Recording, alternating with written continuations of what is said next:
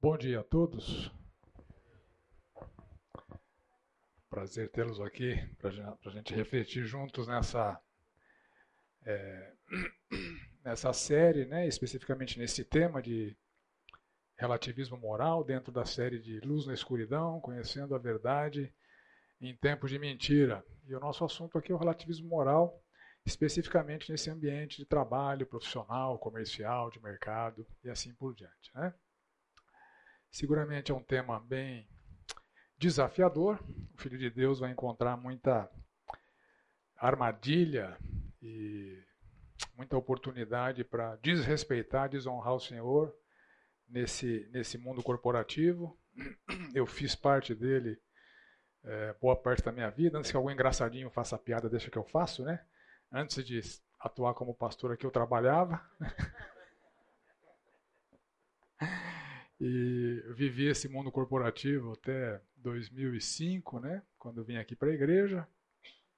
E, obviamente, eu vou rechear aqui o conteúdo com algumas experiências, observações que eu fiz e que ainda faço, né, com as minhas interações é, com irmãos da igreja, pessoas que eventualmente me, me procuram para algum tipo de ajuda ou que eu interajo, né, e fico sabendo de coisas que acontecem. E vocês também são bem-vindos para trazer as suas contribuições, tá? Se eu fizer alguma pergunta, por favor, responde, pelo menos para não ficar sem graça aqui, né? E fiquem à vontade para fazê-las, inclusive, a qualquer momento, tá? Não tem regra aí para fazer pergunta. Levanta a mão, aí eu posso eventualmente terminar um raciocínio, te dou a palavra. Lembra que a sua pergunta pode ser relevante para outras pessoas, tá bom? Vamos introduzir um assunto. Antes disso, vamos orar, né? E a gente parte para que nos trouxe aqui. Senhor amado, obrigado por essa manhã, por esse tempo que teremos de reflexão e pela tua graça de aprendizado, de desafio, de confrontação.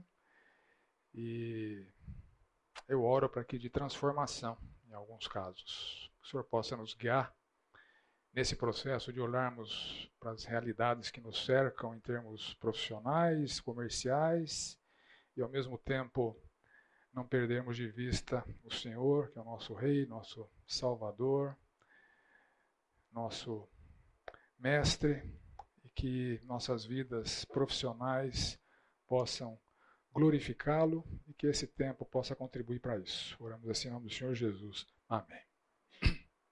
O som está adequado aí atrás? Tá bom. Eu vou apresentar para vocês aqui um material que eu me deparei faz pouco tempo. É uma pesquisa de uma publicação de Harvard, é, pesquisa elaborada por essa simpática senhora, que é autora é, de um tema chamado liderança quântica. Eu acho, eu acho impressionante.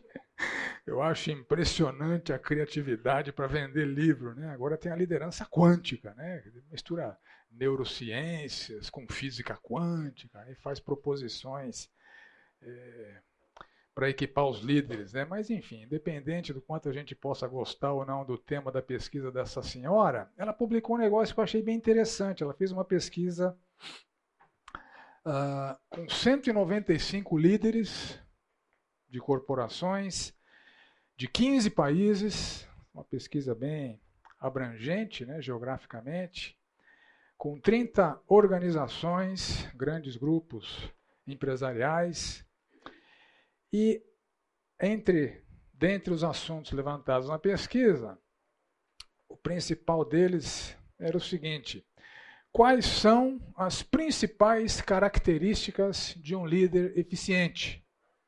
Pergunta dirigida para esses 195 líderes né, desse contexto de 30 organizações em 15 países. Quais são as principais características de um líder eficiente?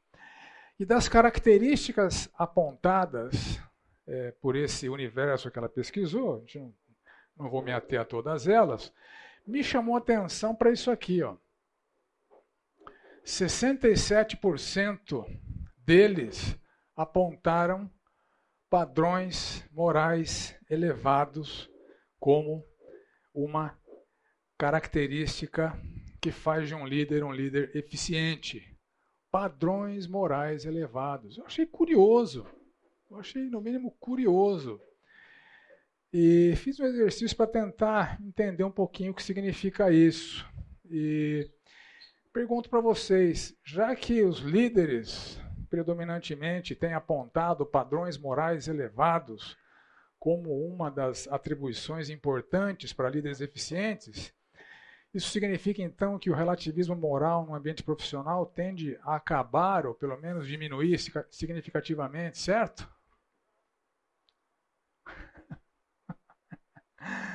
É, pesquisa é que nem papel, aceita tudo, né? Olha só. Os padrões morais elevados e o relativismo moral.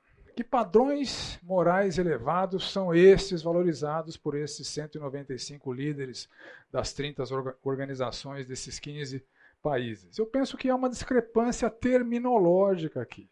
Né? Eu penso que alguns deles podem até ser líderes cristãos, mas não é o caso é, da maioria. Mas o fato é que é, eu posso afirmar com uma boa dose de certeza que o que é chamado de padrões morais elevados nesse ambiente corporativo, de mercado, de empresas, etc., estão muito longe dos padrões bíblicos de moralidade. Tá?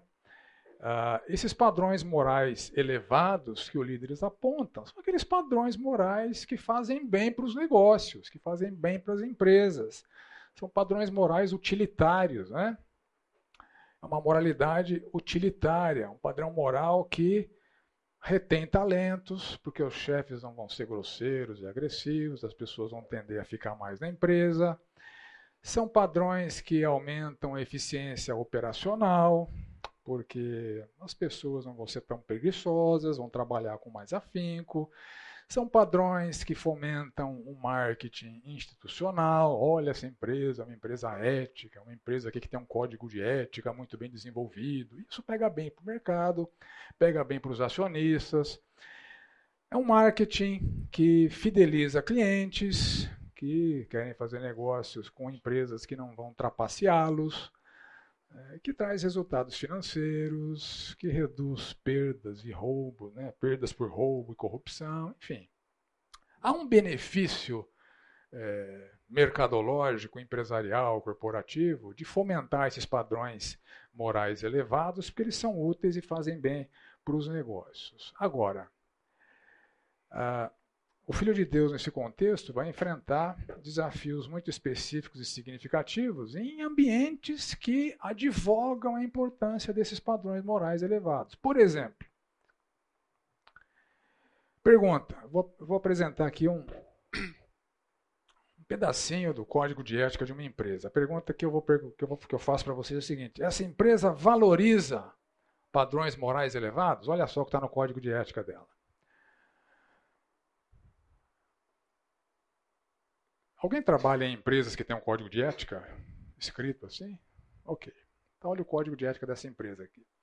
Sempre que tiver diante do que pensa ser uma decisão ética delicada, reflita sobre as seguintes questões: é legal? É ético? Está de acordo com a cultura corporativa? Contribuirá de forma positiva para mim e para a imagem da empresa?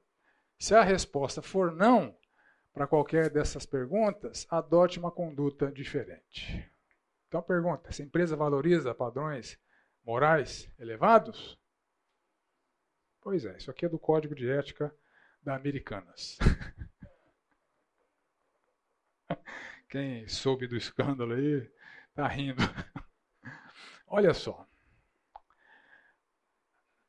Um camarada, um executivo saiu, se não me engano, do Banco Santander e foi para Americanas, né? Ele ficou lá do dia 2 de janeiro de 2023, pediu demissão dia 11.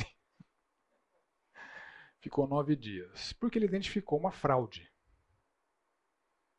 Uma fraude bilionária. E ele não quis fazer parte daquele, daquele enrosco. Né?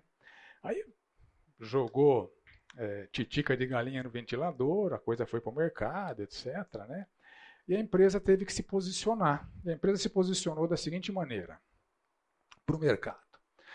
A companhia esclarece que, como informado no fato relevante divulgado em 11 de janeiro de 2023, a denúncia de fraude, a companhia detectou inconsistências em lançamentos contábeis, redutores a conta fornecedores, realizados em exercícios anteriores, incluindo o exercício 2022, que, em uma análise preliminar, a área contábil da companhia estima que sejam da dimensão de 20 bilhões. Inconsistências. Inconsistência. Olha, olha o posicionamento oficial da empresa para o mercado. Aquilo foi uma fraude. Olha o que foi noticiado na imprensa pela CNN, a partir de um documento que eles tiveram acesso. O documento diz que toda a diretoria anterior da Americanas trabalhava em conjunto para esconder o esquema de fraude e forjar o aumento dos lucros da companhia, o que resultava em pagamentos astronômicos de bônus para os executivos da empresa. É isso que aconteceu. Em 10 anos, esses, esses executivos maquiaram os lançamentos contábeis para aumentar o número do resultado da empresa, porque eles eram remunerados em função do resultado. Na última década foram mais de 500 milhões de reais pagos à diretoria da varejista. Número muito acima do que outras empresas do segmento pagaram aos, aos seus diretores. Então é fraude. É fraude contábil para maquiar resultado para receber bônus. Uma empresa que valoriza, teoricamente, a ética. Mas os líderes da empresa não estão tão comprometidos assim com a ética, porque uma vez que a flexibilização da sua ética maximiza o resultado para o seu bolso, então aquele compromisso com padrões morais já não é tão rígido assim. Né? Receberam uma grana preta ao longo de 10 anos. Né?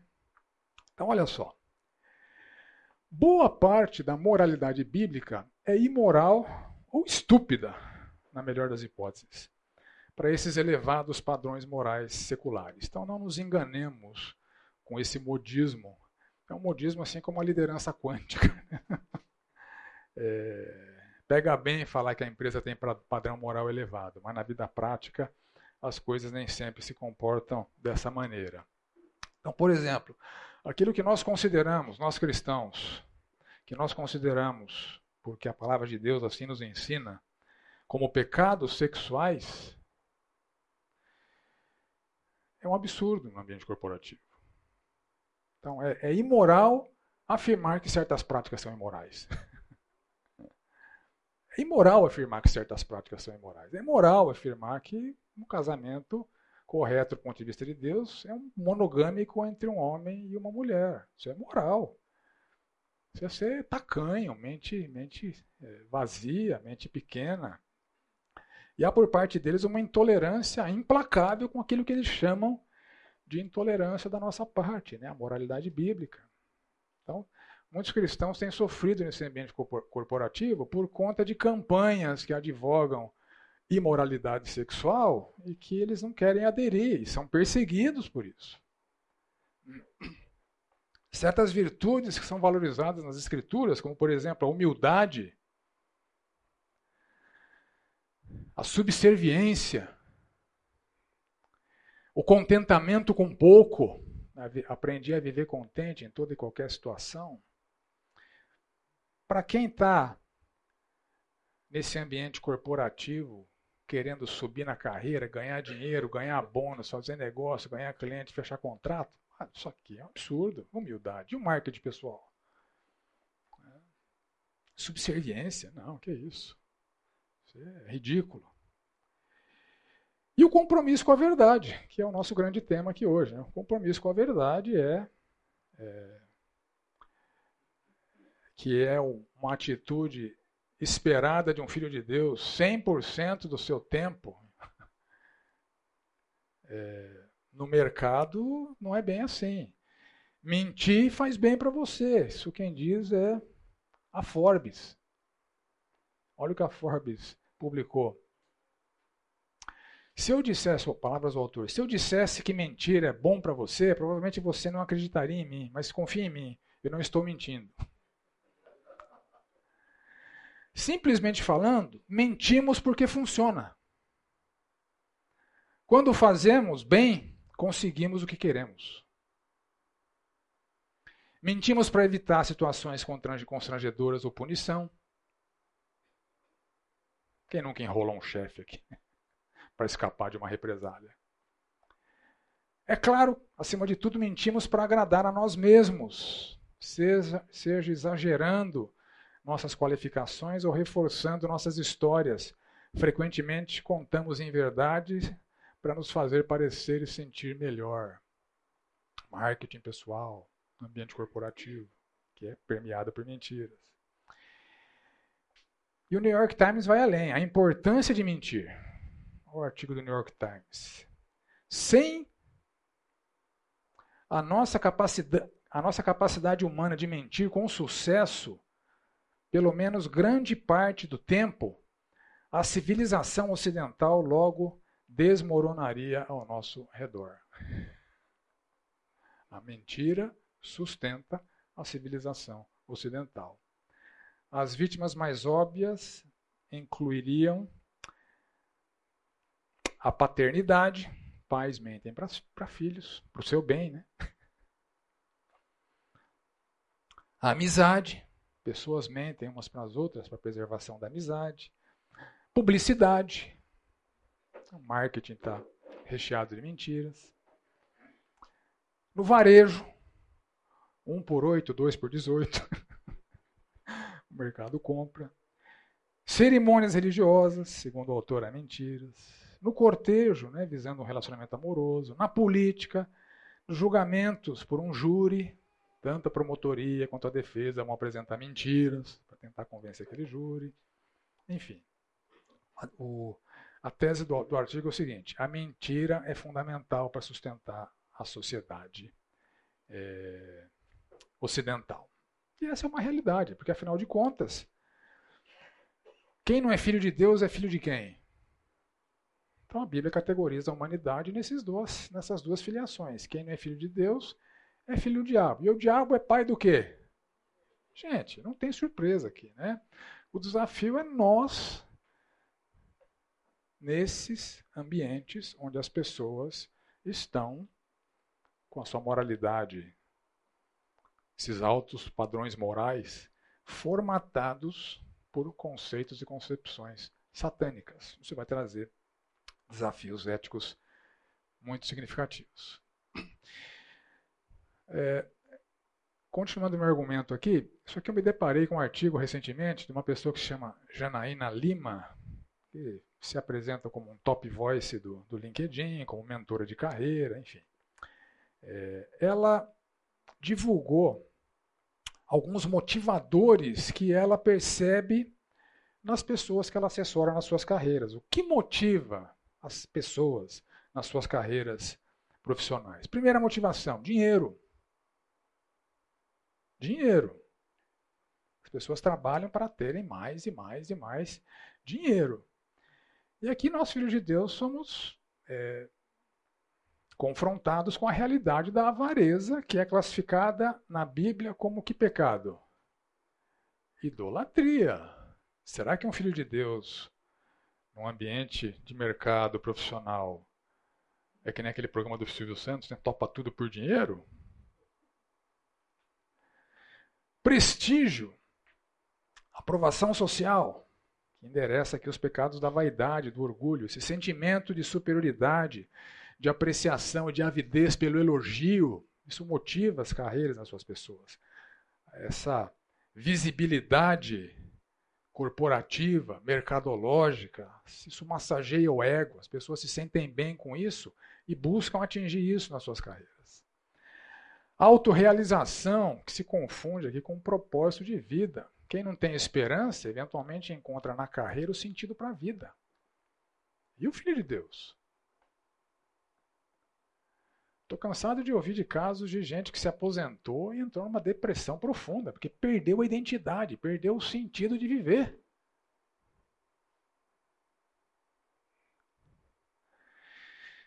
Outro motivador, poder, autonomia, independência, aquele, aquela máxima de prevalecer o meu jeito, impor a minha forma de trabalhar, esse senso de superioridade que violenta a virtude dos cristãos, como a subserviência. Biblicamente, a subserviência é nobre. e não a proeminência. E o Filho de Deus nesse ambiente permeado por, essas, por esses alvos corporativos, como é que a gente vai se comportar ali?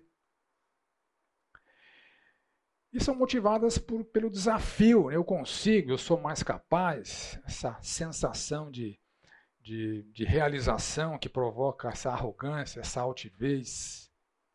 Então, são motivadores reais que essa é, mentora de carreira encontra e que não está fazendo juízo de valor aqui. Eu estou, né? Ela não está. Então, o que motiva as pessoas é isso. A minha análise foi com juízo de valor, a dela não. É isso que as pessoas buscam nas suas carreiras.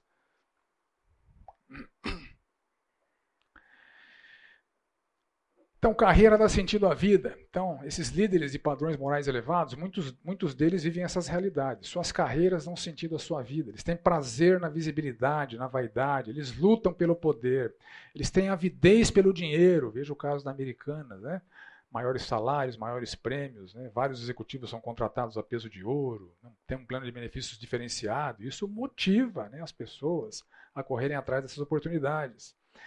Altivez, ostentação, arrogância. Vários líderes são idolatrados, né? as pessoas querem ser que nem ele. E eles sentem prazer por essa, por essa admiração, por, essa, é, por esse despertamento até de inveja em outras pessoas. Eles estimulam a ganância e a vaidade nos seus liderados. Né? Como disse, eu esqueci o nome do personagem. Quem assistiu aquele filme Wall Street? Mas o primeirão lá, né? Greed is good ganância é bom, a ganância te motiva. Sem ganância você não busca objetivos. Sem ganância você não vai para o próximo, próximo nível. A ganância é uma coisa boa. Então, essa é a realidade dos líderes corporativos e seus padrões morais elevados. Além de tudo isso, ainda se comportam como donos da verdade e são mentirosos em geral. A mentira faz parte da vida. Mentir faz bem. Mentir funciona e a gente mente nesse ambiente para alcançar os objetivos. Ok. Vamos entender o problema do ponto de vista da piedade, do ponto de vista do desafio que isso representa para nós enquanto cristãos nesse ambiente. Lembrando aqui que nosso tema é luz na escuridão, conhecendo a verdade em tempos de mentira. Eu fiz uma exploração inicial de como é que a mentira faz parte dessa realidade de ambiente corporativo de mercado, mesmo é, com essa ênfase de se valorizar esses padrões morais elevados. Indo para a palavra de Deus aqui, em Provérbios 13, 5, a gente lê o seguinte: O justo odeia mentiras, o perverso causa vergonha e desonra. A integridade dos retos os guia, mas a, falsidade dos infiéis os destruirá. Então, aqui, esses dois provérbios contrastam o justo com o perverso, o reto com o infiel, e a gente vai viver essa dicotomia presente em nossas vidas no ambiente profissional. E o desafio para nós é não sucumbirmos às armadilhas e nos tornarmos como o perverso, ou de, ou de agirmos como um infiel. Então, a minha reflexão a partir de aqui vai nos desafiar a essa luta pela verdade, custe o que custar, pela integridade, custe o que custar, no nosso ambiente profissional, nas nossas relações com clientes e fornecedores, com subordinados e superiores e assim por diante. O relativismo moral ele pode ser entendido como uma ética elástica. Você já ouviu esse termo? O que é a ética elástica? Então você vem na escola bíblica aqui, você ouve cultos, você lê a Bíblia, você acaba sendo formatado, graças a Deus, pelo Espírito Santo, com o padrão moral de Deus. Né? Agora, quando você vai para o ambiente corporativo, para o mercado de trabalho, fazer negócios, se der uma esticadinha nessa ética para tolerar certas condutas que você sabe que não são adequadas, né? mas está numa área cinzenta. Na área cinzenta você pode pisar nela. Né?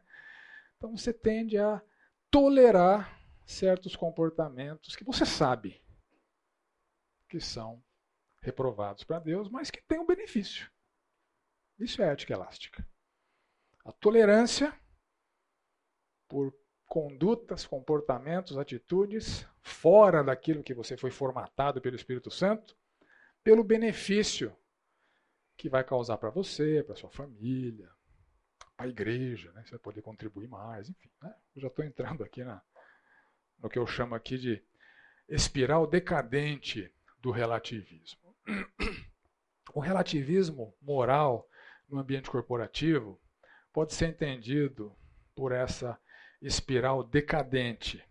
É uma figura que eu estou usando aqui para exemplificar e para descrever o processo de aplicar o relativismo moral nas nossas realidades é, profissionais e mercadológicas. Em primeiro lugar, nós nos deparamos com a realidade da sedução.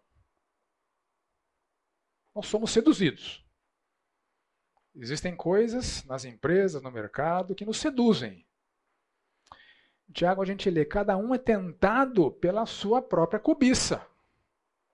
Aquilo que você não cobiça não é tentação para você, mas o que você cobiça é uma fonte de tentação para você. Então a cobiça as coisas que nós aspiramos, as coisas que nós esperamos alcançar por meio da carreira, uma vez que elas podem ser eh, pecaminosas, se endereça aspirações do nosso coração, aqui nós estamos diante de uma situação de sedução. Faço isso para ganhar mais dinheiro ou não? Faço isso para ganhar uma promoção ou não? Então, Há um objetivo a ser alcançado, uma cobiça sendo endereçada, e isso significa uma tentação. Somos seduzidos. Segundo lugar, pressão. Somos pressionados. Uh, olha o que Provérbios fala: Filho meu, se os pecadores quiserem seduzir você, não consinta. Então, além das nossas próprias cobiças estarem nos induzindo a comportamentos reprováveis por Deus, há a pressão do ambiente, a pressão do meio. O chefe te pressiona a mentir. A empresa te pressiona a obter resultados. Você tem cota para cumprir. Você está num ambiente onde todo mundo faz certas coisas. Se você não fizer. Depois eu conversei com um policial cristão, foi parar numa delegacia. e tinha um esquemão lá. Ele falou: não dá para ficar contra. Se ficar contra, eu morro. Então ele preferiu pedir transferência, ir para outro lugar. Não dá para ser contra. Então tem a pressão do meio. Se você não se encaixa, não se enquadra no esquema, é, você vai sofrer represália, você vai sofrer consequências. Então, sedução associada à pressão. E aí entra a racionalização. O que é racionalização?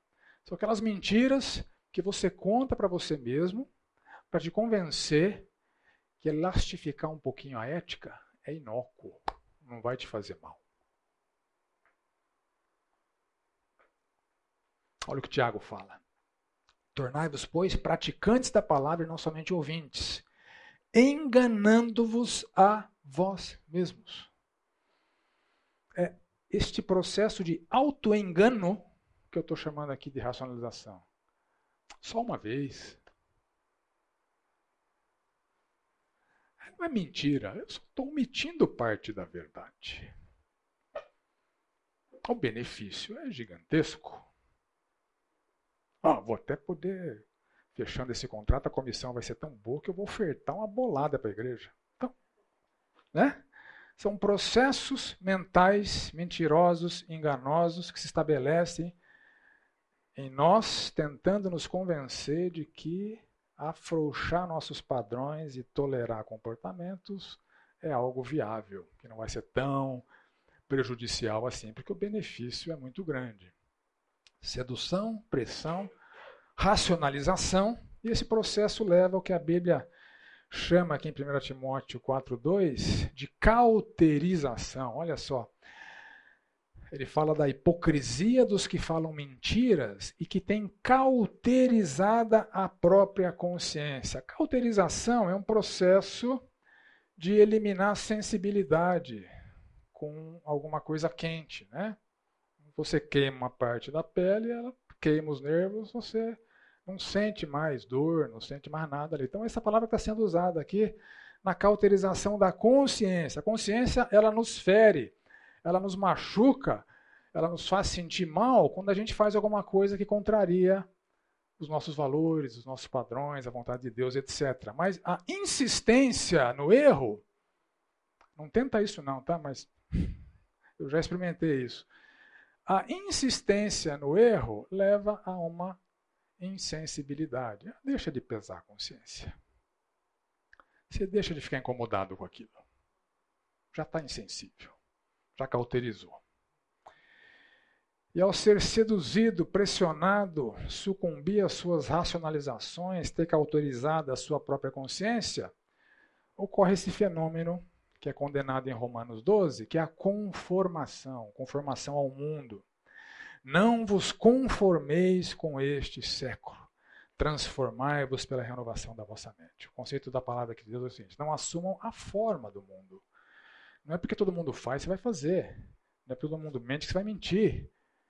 Não é porque todo mundo suborna é, autoridades que você vai subornar. Então, quando você faz o que todo mundo faz, você está conformado, está violentando uma expectativa que Deus tem para com você. Não se conforme a este mundo, custe o que custar. Você não foi chamado para fechar contrato, você foi chamado para honrar Deus. Eventualmente você honra a Deus justamente não fechando o contrato, apesar das pressões corporativas que você sofre. Não se conforme. E finalmente a gente acaba como um, vórtice, né? nos leva para o ralo da aprovação. Somos reprovados por Deus. Examinai-vos a vós mesmos se realmente estáis na fé. Provai-vos a vós mesmos, ou não reconheceis que Jesus Cristo está em vós, se é que já não estáis reprovados. Então, a reprovação de Deus tem implicações terríveis para as nossas vidas. Terríveis. E, eventualmente, é a falta desta percepção de que a reprovação é algo terrível, essa falta de percepção que nos leva a sucumbir às armadilhas profissionais, mercadológicas e assim por diante. Então, esse é o processo: sedução, pressão, racionalização, cauterização, conformação, reprovação. Então é disso que nós precisamos, como filhos de Deus, escapar. Né? E é nesse processo que muitos filhos de Deus estão naufragando na sua fé e obtendo para si a reprovação de Deus. Fala, Paulo. É, quando Jesus fala para a gente ser salvo da terra, luz do mundo, envolve a gente cumprir com o objetivo que era não deixar a sociedade apodrecer em seu interesse. Então essa reprovação está com o Senhor Jesus falando sobre isso, inclusive. Sem dúvida. Muito obrigado. É isso mesmo. É, eu vou citar esses dois textos, se der tempo, um pouco mais para frente, mas é isso mesmo. Nosso chamado é para sermos luz, nosso chamado é para sermos sal. É para isso que a gente existe. Essa é a nossa missão. Se nós comprometemos a missão, e podemos fazer isso com muita facilidade no ambiente de trabalho, no ambiente corporativo, nas interações do mercado, nós estamos desapontando seriamente o Senhor Jesus Cristo. E não só isso, isso vai trazer para nossas vidas perdas irremediáveis, aqui e na eternidade. E é justamente a falta de atenção a essas perdas que pode fomentar, colaborar para que sejamos é, tentados e caiamos, sucumbamos às tentações. Mas obrigado, Paulo, é isso mesmo. Então, olha só. Eu vou explorar agora com vocês, de uma maneira prática, é, algumas coisas que eu enxergo de manifestações deste relativismo moral no contexto profissional, nas nossas práticas de mercado e assim por diante. Como é que a gente escapa desse processo de sedução, pressão, racionalização, cauterização, conformação e reprovação diante dessas, dessas realidades que a gente vê de maneira muito clara se manifestando. Eu peguei alguns exemplos, obviamente não estou esgotando o tema, né, mas estou exemplificando para nos instrumentalizar para situações diferentes dessas também, uh, algumas manifestações desse relativismo nos comportamentos relações profissionais, nas interações com os clientes, fornecedores, com o governo, autoridades civis, com os nossos superiores, subordinados e funcionários. Então vamos ver como é que a mentira, o relativismo moral se manifesta em cada um desses cenários. Tá? Ok, então começando aqui com comportamentos e relações profissionais. Uma primeira realidade que eu observei e continuo observando por relatos de pessoas né, que me trazem contextos que estão vivendo nas suas empresas é que os fins justificam os meios. O fato é que nas empresas em geral há uma grande competição entre as pessoas para as promoções, para os salários, para as vagas gerenciais, para a ascensão na carreira. As pessoas estão competindo entre si. Você não tem, nem todo mundo vai virar gerente. Dos gerentes, nem todos vão virar diretores. Dos diretores, nem todos vão virar VP. E dos VPs, nem todos vão ser presidentes, só um. Então, nesse processo de é, almejar a ascensão profissional, há uma grande disputa entre as pessoas. E nós, filhos de Deus, estamos lá nas empresas, estamos sujeitos a essas realidades, sendo seduzidos, pressionados, racionalizando, cauterizando, conformando e eventualmente reprovando. Olha só. O Salmo 15 é muito interessante. O Salmo 15 deveria deveria validar todas as nossas interações profissionais, empresariais. Leia o Salmo 15 antes de ir para o trabalho.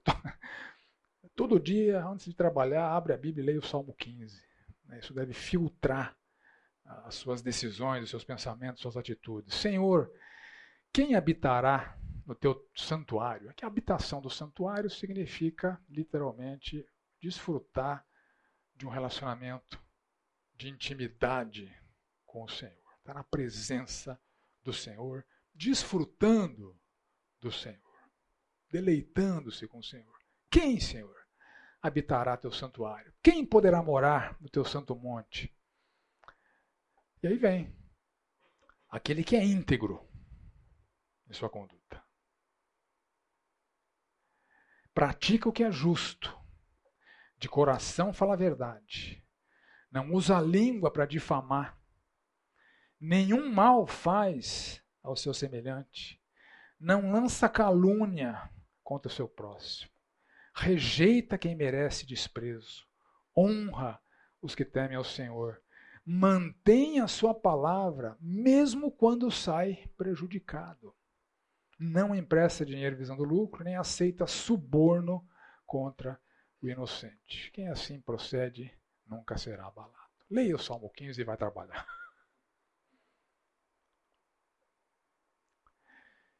Eu tive um chefe na Bosch, um crente. Trabalhei na Bosch, né? É... Logo que eu saí da faculdade, trabalhava lá com tecnologia da informação, com desenvolvimento de sistemas. E sempre me dei muito bem com esse camarada, né? Até que um dia ele começou a não conseguir entregar algumas coisas que estava sendo cobrado. Né? E o chefe dele tomou a decisão de, por um período de tempo, deixar ele dedicado exclusivamente para as coisas que ele não estava entregando e me colocou no lugar do cara. Não, aquilo para mim foi terrível. Né? Se eu soubesse o que, o que ia passar, eu não tinha aceitado. Né? Porque o fulano se sentiu ameaçado e passou a me prejudicar. Lembro que ele foi fazer uma avaliação minha, começou a levantar em verdade lá. Eu levantei da mesa e falei, cara, tô fora, cara. Não vou participar disso não. Aí fui lá no chefe, cara. Você me prejudicou. Você me colocou no lugar do cara. Olha a situação agora. Eu vou dançar na avaliação. Olha o que você me fez. Eu fui reclamar com ele. Eu tô fora, né? Enfim, a situação foi contornada por ele, ele que me avaliou tal, mas ficou a rusga, né? Eu, eu virei uma ameaça para a pessoa. É crente. E no ambiente corporativo, profissional, difamação, prejudicar, mentir, caluniar, faltar com integridade, são ferramentas que promovem a ascensão profissional. E o Filho de Deus nesse cenário vai estar seduzido, pressionado, racionalizando. Se sucumbir, vai se cauterizar, vai se conformar e vai ser reprovado porque vai fazer o que o pagão faz. Então, muito cuidado com isso. É, antes de entrar no próximo assunto, vamos fazer uma pequena pausa para o intervalo a gente volta na sequência, tá bom?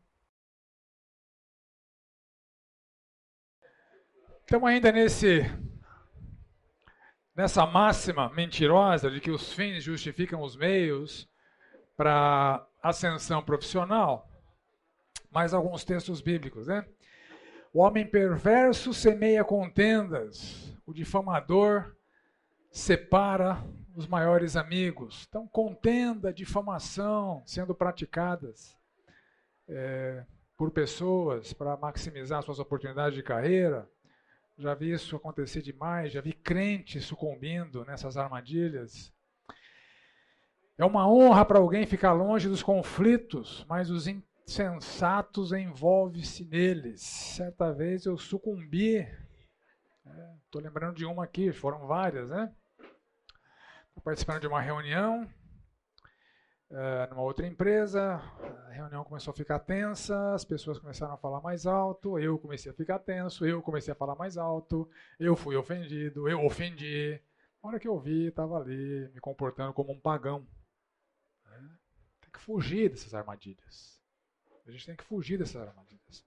E quando caiu a minha ficha, eu levantei da mesa. Falei, assim eu não participo mais dessa reunião. Né? Se você quer minha, minha presença, vamos é, nutrir um ambiente de respeito, senão eu estou fora. Oi. Dá licença um minutinho. Fica à vontade. É, concordo plenamente né, dessa experiência que você contou, mas eu quero contar uma outra experiência que também é uma outra forma de meio corporativo, onde é difícil para o cristão, porque a Bíblia fala que há tempo para tudo. Há tempo para falar e há tempo para calar. Há tempo para agir e há tempo para atuar, né? para ficar quieto, não atuar. Então, assim, essa sabedoria.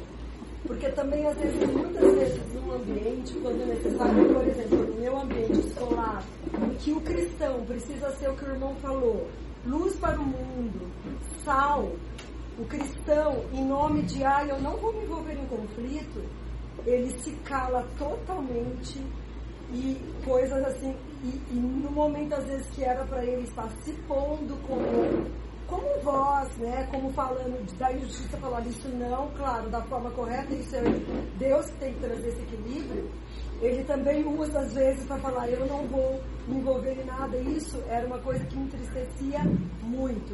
Okay. Porque você fica numa voz ali falando ou é, se colocando de forma, claro, Deus ah. honra sempre, mas também precisa. Né? Não, sem dúvida. Eu não estou defendendo aqui, nem, nem, nem, os textos que eu estou usando estão defendendo isso, né? A passividade, mas você pôs um bom ponto aqui. Eventualmente, fazer, ser luz no mundo é inclusive fazer prevalecer o padrão de Deus nos ambientes onde a gente está inserido. Isso eventualmente vai gerar alguns conflitos de ideias, mas os conflitos de ideias, o cristão tem que participar deles de maneira branda. A palavra branda desvia o furor, a palavra dura suscita a ira. A gente tem que participar dos debates de ideias honrando a Deus. Esse é o desafio. Eu não honrei a Deus aqui, né? é. Então, ser sal e ser luz é fazer prevalecer os valores os princípios de Deus, e isso vai nos levar a, a debate de ideias. Mas a forma como nós debatemos é que honra ou desonra a Deus. Né? Mas obrigado pelo seu ponto, ele é bem, bem pertinente. Né? Faz parte da nossa missão fazer prevalecer a luz onde há trevas. Agora, a gente não pode, ao tentar fazer isso, nos comportarmos como trevas. Exato. E a questão do pecado do orgulho. O orgulho só gera discussões, mas a sabedoria está com os que tomam conselho. E a questão do orgulho nos leva para essa próxima mentira, né, que o marketing pessoal é sempre legítimo. Uh, você já ouviu aquela máxima, né? Galinha que bota ovo e não cacareja não é valorizada. É. Então, essa questão do marketing pessoal, a gente vai andar em cima do fio da navalha ali, né? Porque uh, eu tenho visto e vi isso muito forte na minha carreira corporativa, que uh, as pessoas buscam esta proeminência, buscam essa autoexaltação, e isso não é aprovado pela palavra de Deus. Então, uh, não estou querendo dizer aqui que todo marketing pessoal é errado e nem que ele é ilegítimo, mas a gente precisa lembrar que a palavra de Deus valoriza a humildade, não valoriza a autoexaltação. A palavra de Deus valoriza uh, que outros façam elogios a você, não a sua própria boca. Outras pessoas e não os seus lábios. Olha Provérbios 25. Achaste mel? Come apenas o que te basta, para que não te fartes e venha e dele não te fartes dele e venha vomitá-lo. Isso no verso 16. E verso 27, comer muito mel não é bom, assim procurar a própria honra não é honra. Então ele acabou de falar que mel faz vomitar. Então talvez ele esteja remetendo esse conceito de que é nojento você ficar buscando a própria glória, a própria exaltação. A melhor propaganda do nosso trabalho é o trabalho. é o próprio trabalho.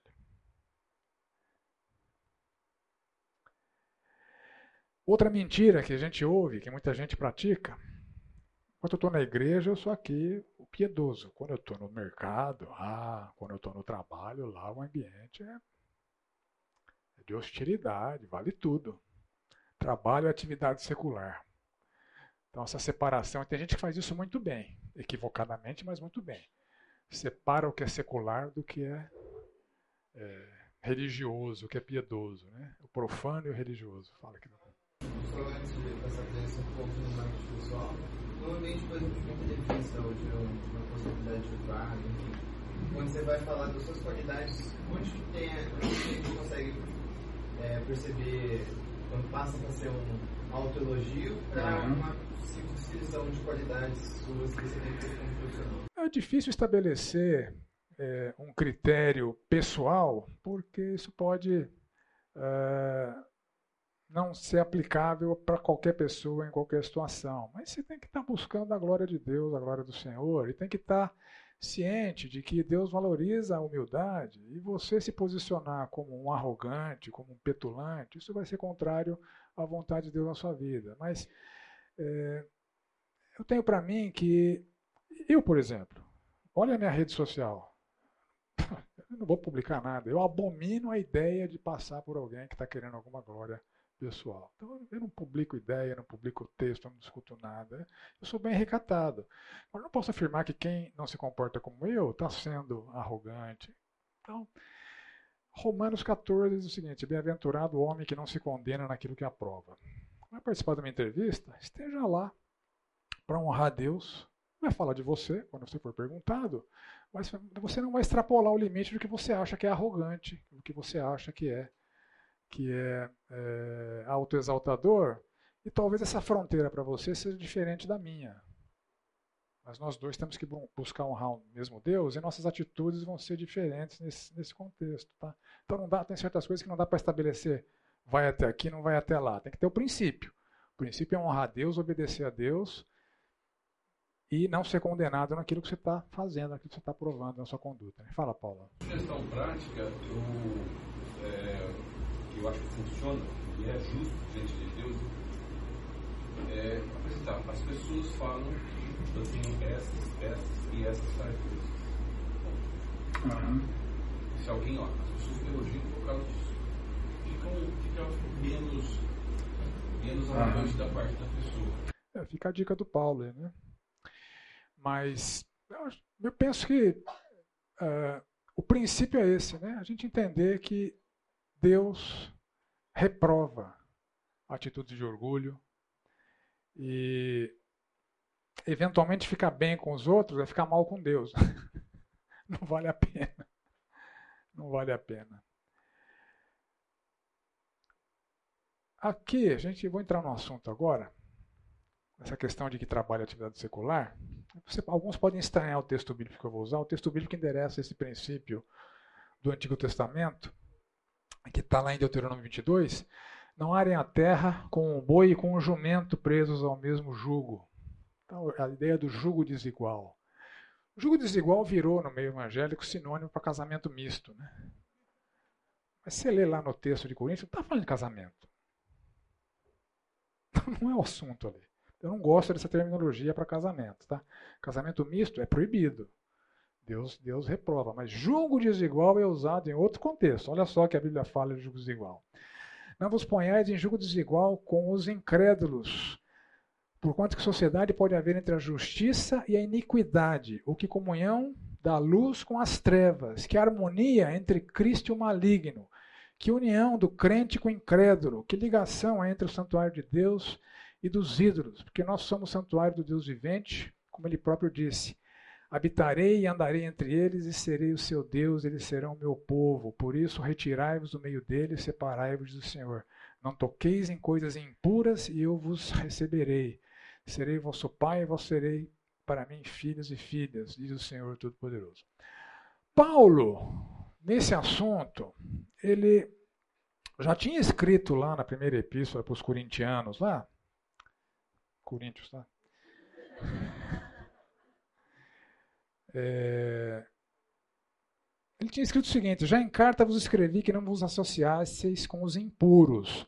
Refiro-me com isso não propriamente aos impuros desse mundo ou aos avarentos, roubadores, idólatras, pois neste caso teríeis que sair do mundo. Então, esses textos não estão dizendo para a gente sair do mundo, não ter nenhuma relação com os incrédulos, não ter uma interação com os incrédulos. É impossível. Enquanto nós estamos nesse mundo, a gente precisa das interações com os incrédulos, porque esse é o contexto da nossa missão, inclusive. A gente precisa dessas interações. O que nós não podemos é ser como eles.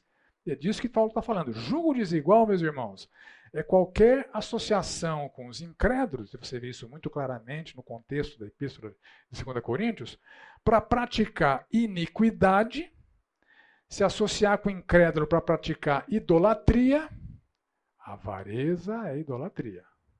E se associar com o incrédulo para praticar imoralidade sexual. Esse era o contexto da igreja em Corinto ali.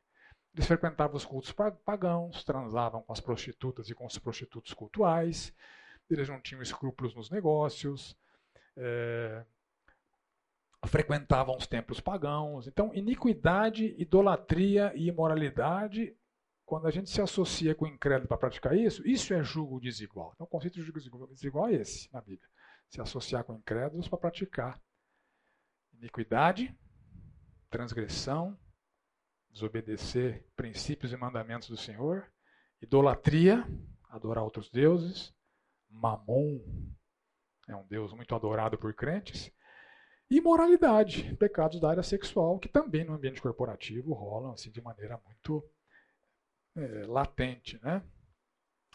Então, olha só. Olha que interessante. Pastor é preso por receptação de equipamento de som furtado de outra igreja. Isso é julgo desigual, né? Se associar com o incrédulo para praticar iniquidade. Né? É, é, o julgo desigual tem a figura do jumento e do boi. Quem é o jumento aqui? Ou essa aqui, né? Pastor que atuava como químico na fabricação de drogas é preso na Bahia. Olha que interessante. É.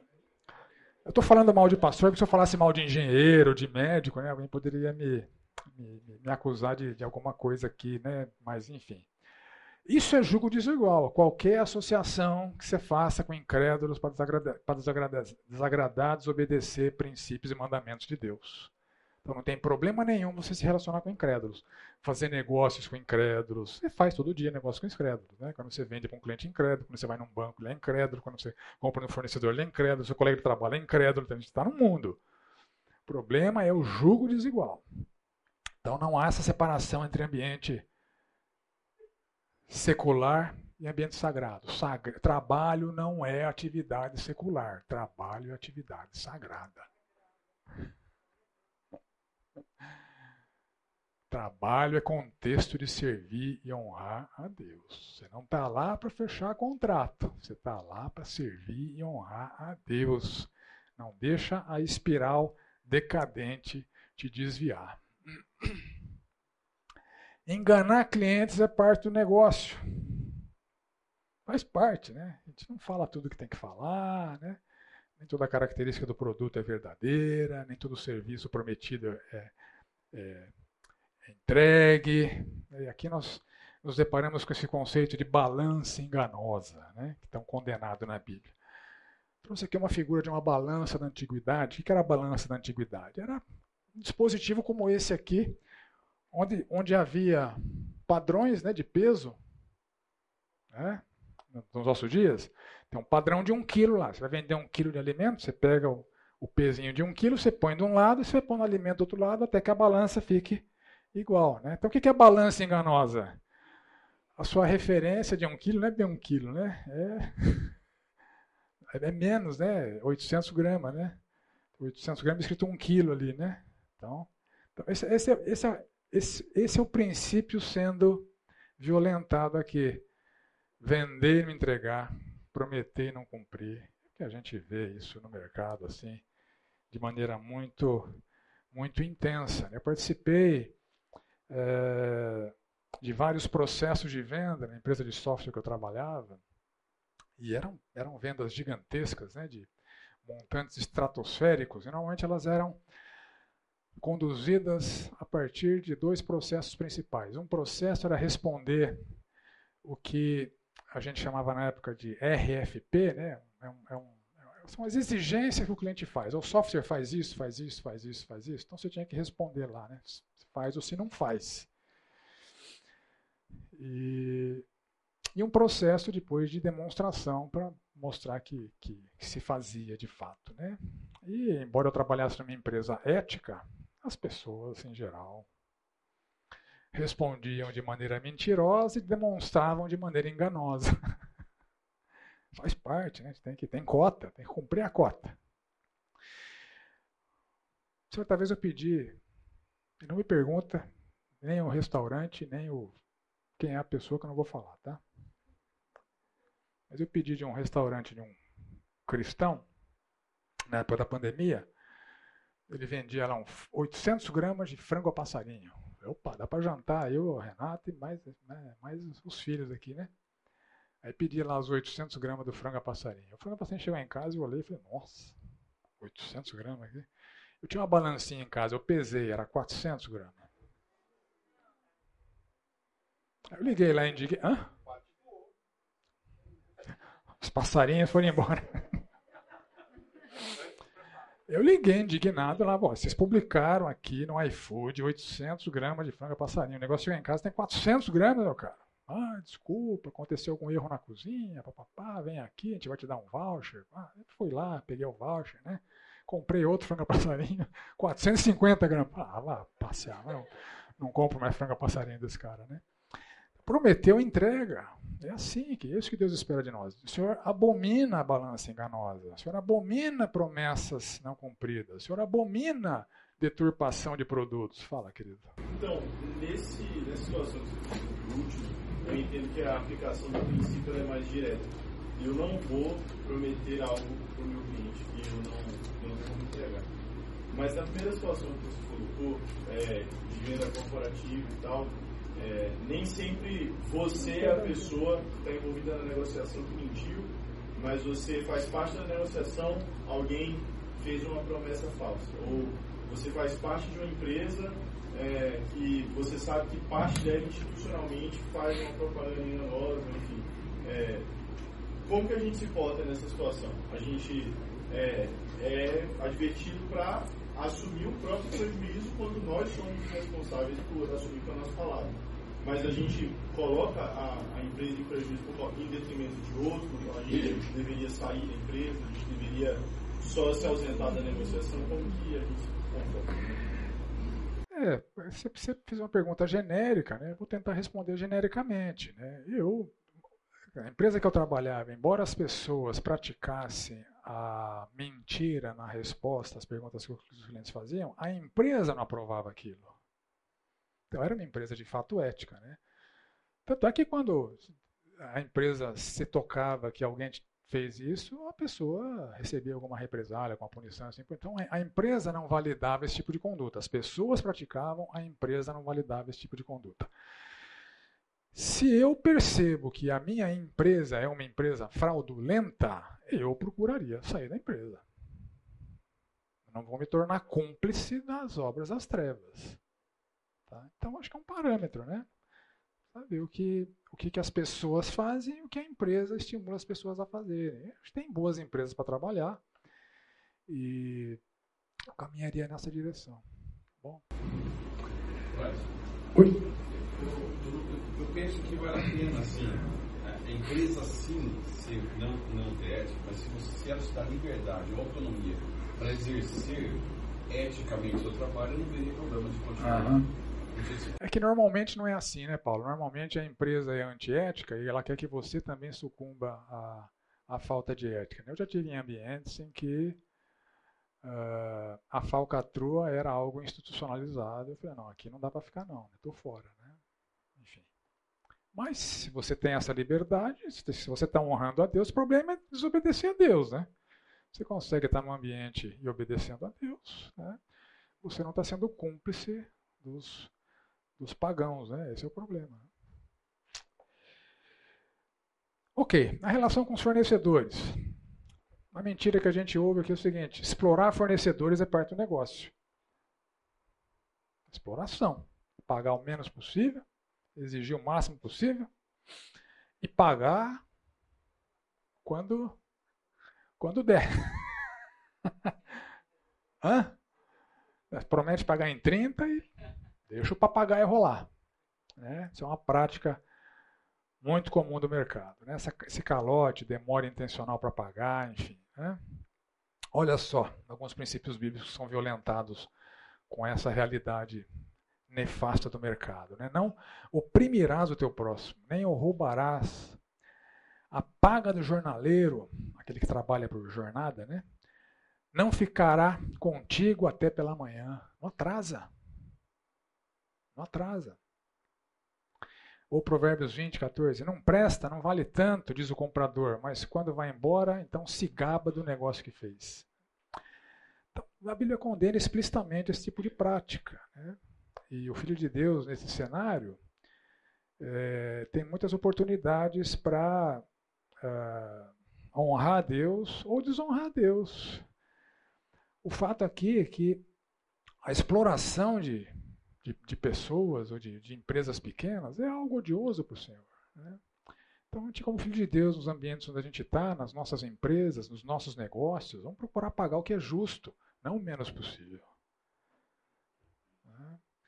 Então, você contrata alguém para fazer um serviço na sua casa. Pô, a pessoa pediu 300. Ah, vou, oferecer, vou oferecer 200, porque eu sei que ele tem família, o filho dele precisa comer amanhã, então ele vai aceitar por 200. Estou cansado de ver gente fazendo isso e se gabando de fazer isso depois.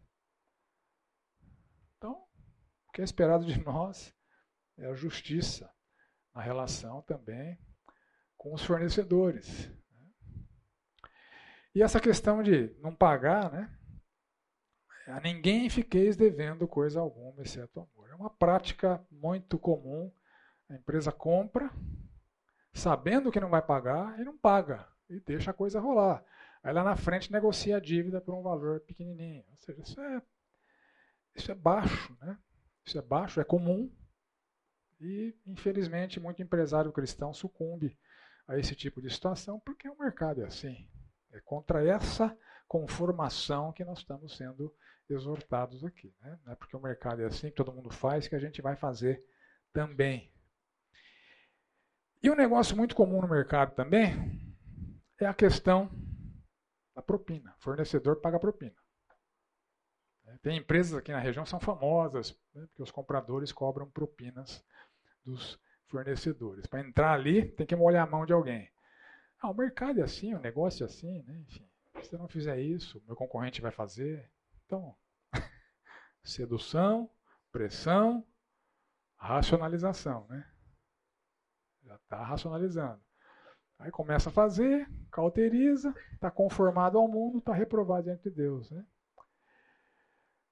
Perverso recebe suborno em segredo. Suborno, propina é coisa de gente perversa. Filho de Deus jamais deve sucumbir a esse tipo de situação. E na relação com as autoridades civis, a mentira que a gente ouve aqui, ah, a carga tributária é tão grande que justifica a sua negação. A sua negação é necessária, senão os negócios não sobrevivem. É, você já deve ter ouvido isso. E também você já deve ter ouvido o Senhor Jesus dizendo o seguinte: dai a César o que é de César e dai a Deus o que é de Deus. Então a Bíblia não dá margem para você pagar o governo em função do caráter do governo. Jesus está falando de César aqui. Os Césares não são conhecidos como sendo pessoas de caráter. Né? Dai a César o que é de César. Tem que pagar imposto, paga o imposto. É, eu tenho um conhecido cristão que ele tinha um negócio, tem um negócio, né? E segundo ele, o negócio não sobrevive sem a sonegação. Não dá para pagar imposto de 100% do faturamento. Agora, nos dias de hoje, o governo começou a conhecer o faturamento das empresas pelo movimento do cartão de crédito. Quem paga com dinheiro em certos lugares é muito pouco, né? O grande volume de pagamentos é com transações eletrônicas. O governo tem acesso a tudo isso. Ele recebeu lá uma multa milionária e uma cobrança da dívida em função do movimento dele de cartão de crédito.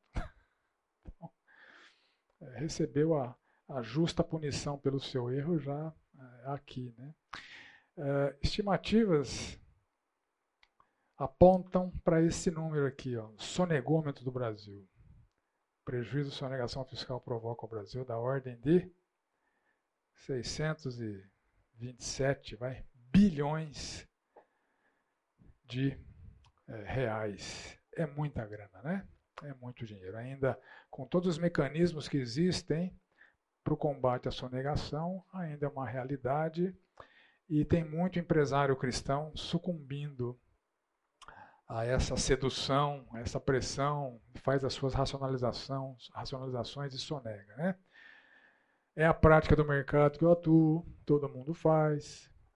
Se eu não fizer, meu negócio fica inviável. Né? Meus concorrentes fazem.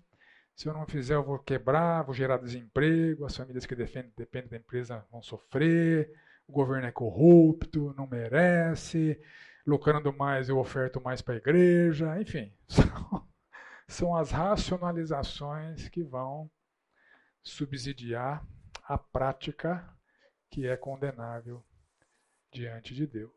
Então, é uma armadilha. Então, não sucumbam a essas racionalizações. Quando Paulo escreve para os romanos, e nessa época é, o imperador era o Nero, gente boa, né? Diz a lenda que ele matou a mãe para ficar emotivo e compor uma música. Cara. o cara mata a mãe para ir no baile de órfão, né? O cara... Mas olha o que Paulo escreve sobre a sujeição a Nero. Todo homem esteja sujeito às autoridades superiores, porque não há autoridade que não proceda de Deus. As autoridades que existem foram por ele instituídas, de modo que aquele que se opõe à autoridade resiste à ordenação de Deus. E os que resistem trarão, trarão sobre si mesmo condenação. Você não tem argumento para não se sujeitar às autoridades.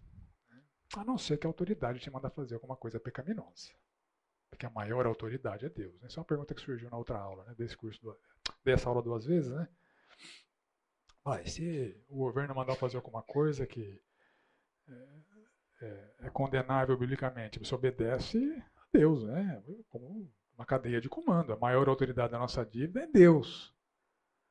Então, o que Deus manda é inegociável. Né? Você não desobedece a Deus para agradar chefe, para agradar esposa, para agradar marido, para agradar governo.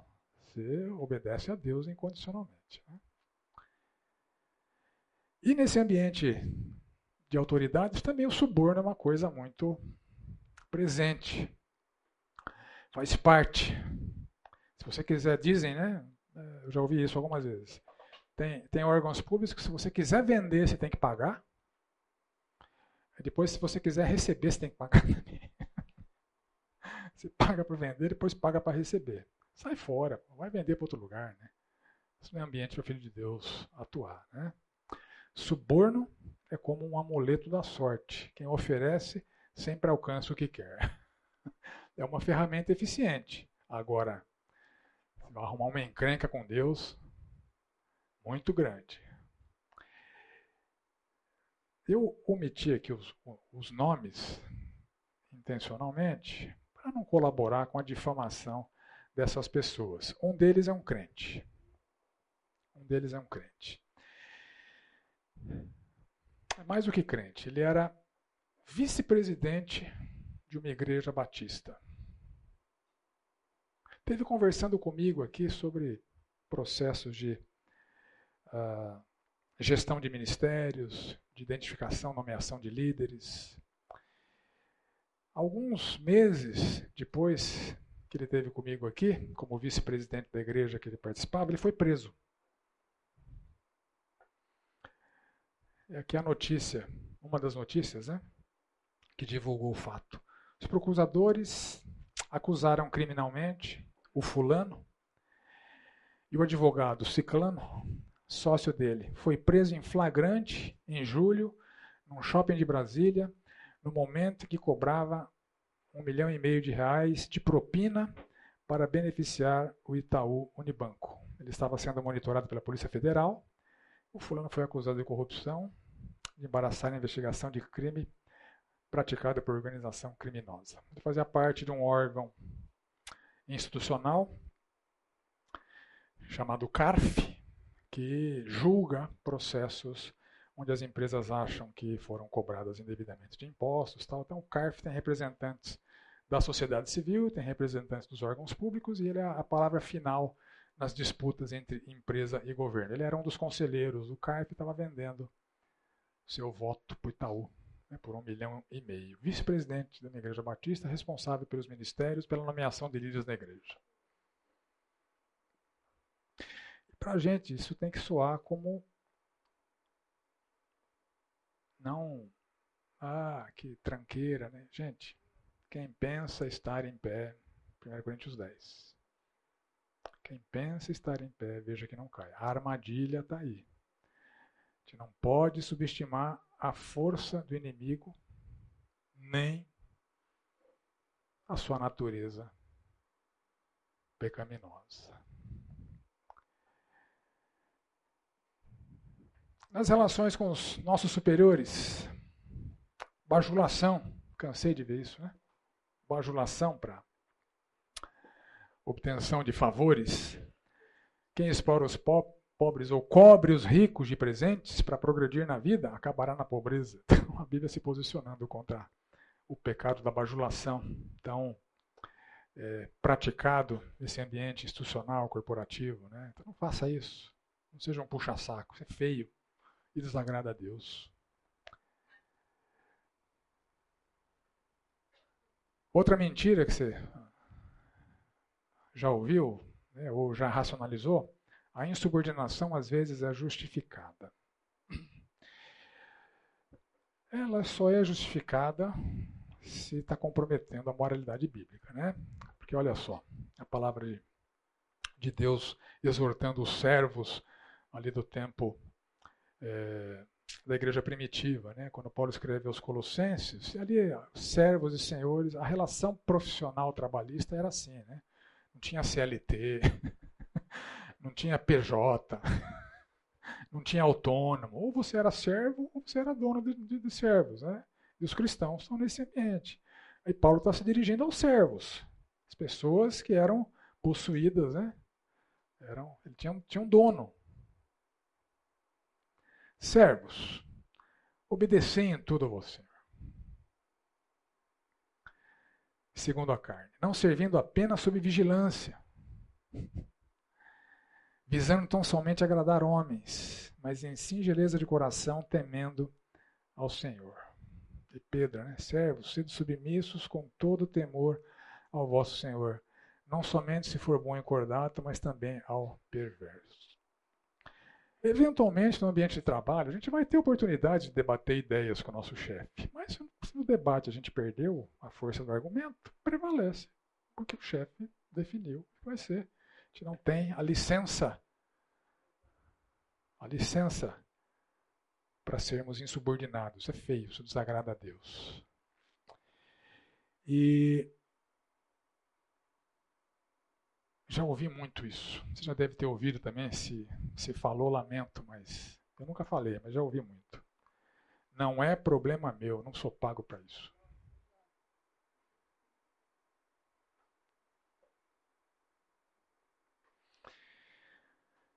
Olha o que a Bíblia exalta aqui. Vês um homem perito na sua obra? Perante reis será posto, não entre a plebe. Recentemente eu me deparei com um vídeo do Donald Trump. Não sei se você já viu esse vídeo. Ele defendendo que o pior tipo de funcionário para o empresário ter não é o funcionário ruim. O funcionário ruim você demite, fim de papo, você troca. É o funcionário bom. Ele não é o funcionário excelente, é o cara que mantém o emprego. Ele não é ruim o suficiente para você mandar embora, nem é excelente, como você gostaria que ele fosse. Ele falou: esse é o pior tipo de funcionário para você ter na empresa. Tá, ele está tá defendendo o seguinte: procure as pessoas que vão além do que elas são pagas para fazer, porque, como eu já disse, o nosso trabalho glorifica o nosso Deus. Quando você vai além do que é esperado de você, isso é ser sal, isso é ser luz, isso é honrar a Deus. Então, essa postura, não, não sou pago para isso, não é problema meu. Isso aqui não é para cristão maduro, não. Isso aqui é para gente é, obscura, né? Ah, o Filho de Deus vai se dedicar além do que é esperado. Né? E fazendo isso, você está cumprindo a sua missão, a excelência do seu trabalho vai honrar o seu Deus, isso vai ser um bom testemunho.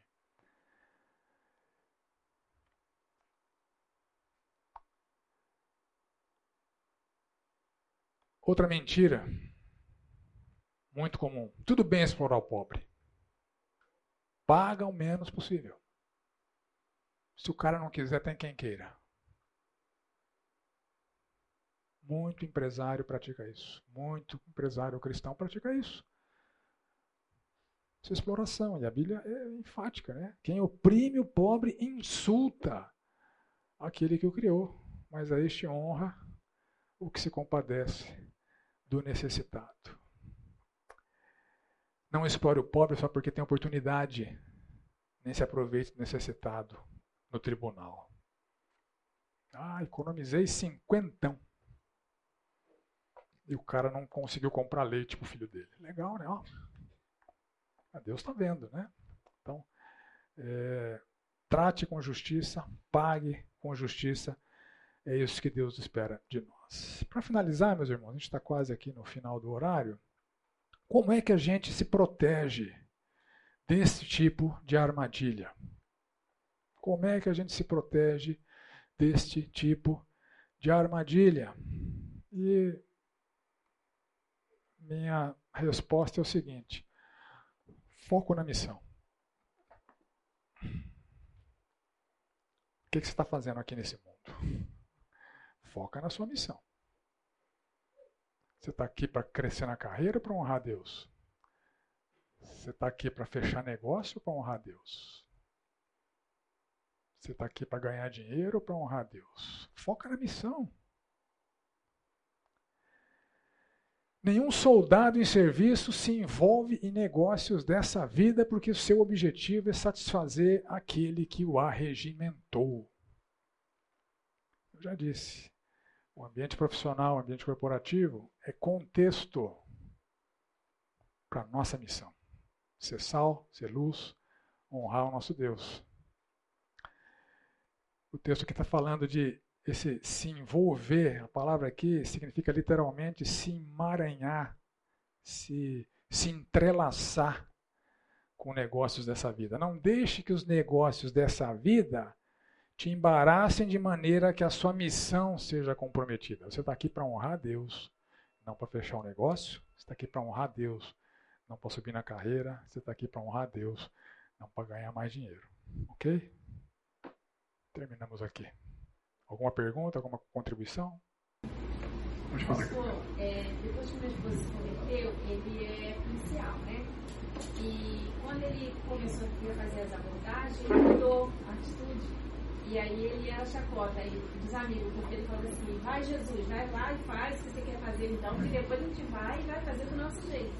Então toda vez aí, vai Jesus, vai lá. Porque ele falava primeiro, ele orientava, né? E e ele teve, colheu fruto porque ele encontrava com muitos, muitos rapazes, né? É, depois de anos, assim, olha, muito obrigado. Aquela palavra que você me deu mudou, hoje sou casado e tal. Então ele falou, não vou desistir.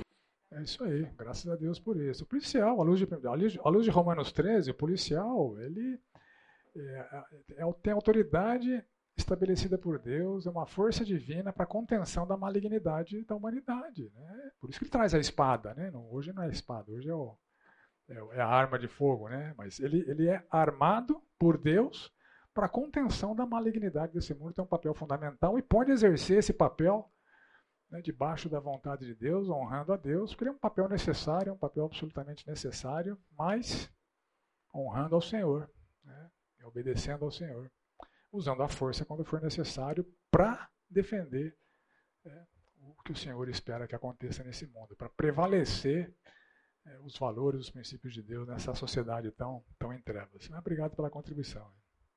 Mais alguma contribuição? Mais alguma pergunta? Oi? Oi, pode falar. Está errada? É dois, né?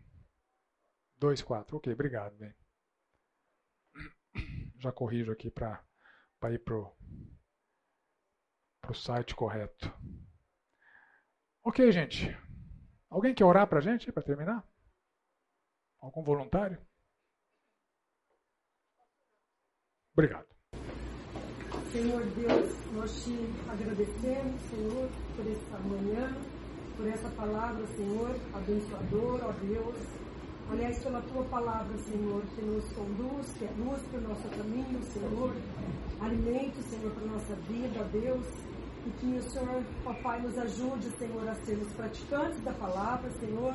Não apenas negligentes ouvintes, Senhor, mas que esteja em nossos corações, ó Deus, em nossa mente, ó Pai, e que possamos fazer uso dela, Senhor, o tempo todo, ó Pai, quando as, aquelas situações, Senhor, é, aparecem nas nossas vidas, que a gente possa sempre estar recorrendo à tua palavra, Senhor, porque é o nosso alimento. E te louvamos por isso e agradecemos a ti, Senhor, pela vida do teu servo, Pai, que a preparou também. Em nome de Jesus. Amém.